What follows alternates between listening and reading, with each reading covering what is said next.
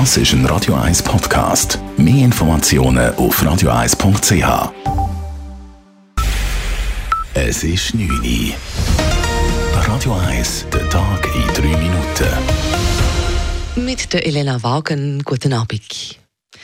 Die Zürcher Langstraße ist ab heute tagsüber autofrei. Mit dem Projekt Autoarme Langstraße will die Stadt Zürich die ständigen und langen Autokolonnen zwischen der Brauer und der Dienerstraße beheben, erklärt Stadtrat Daniel Leupi.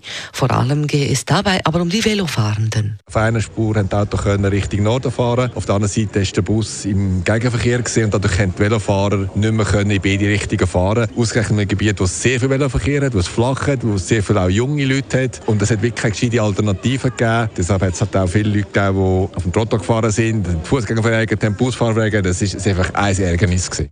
Allerdings müssen die Autofahrenden für eine Strecke von 40 gesperrten Metern nun eine Umfahrungsstraße fahren von 1,6 Kilometern durch die Quartiere. Die Zürcher Staatsanwaltschaft bringt einen bedeutenden Fall von Menschenhandel vor Gericht. Sie hat Anklage erhoben gegen einen 32-jährigen Mann, der über 20 Frauen gezielt aus Südamerika geholt haben soll, um hier ohne Bewilligung als Prostituierte zu arbeiten. Erich Wenzinger von der Staatsanwaltschaft des Kantons Zürich.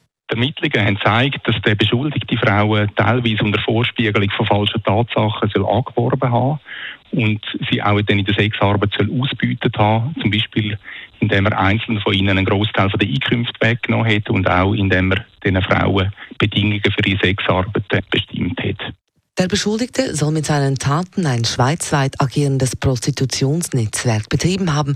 Er befindet sich derzeit in Haft. In einer außerordentlichen Session hat der Nationalrat heute alle Vorstöße zur Wohn- und Mietproblematik deutlich abgelehnt.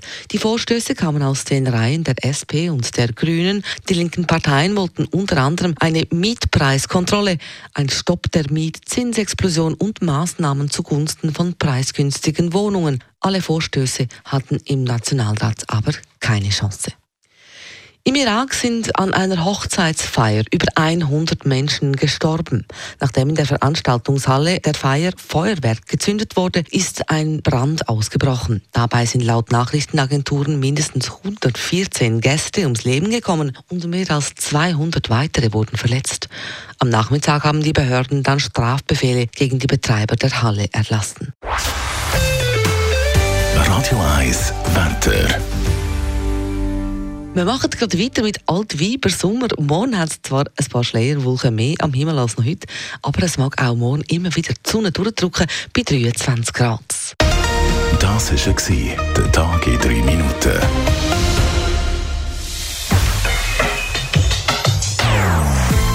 Nonstop.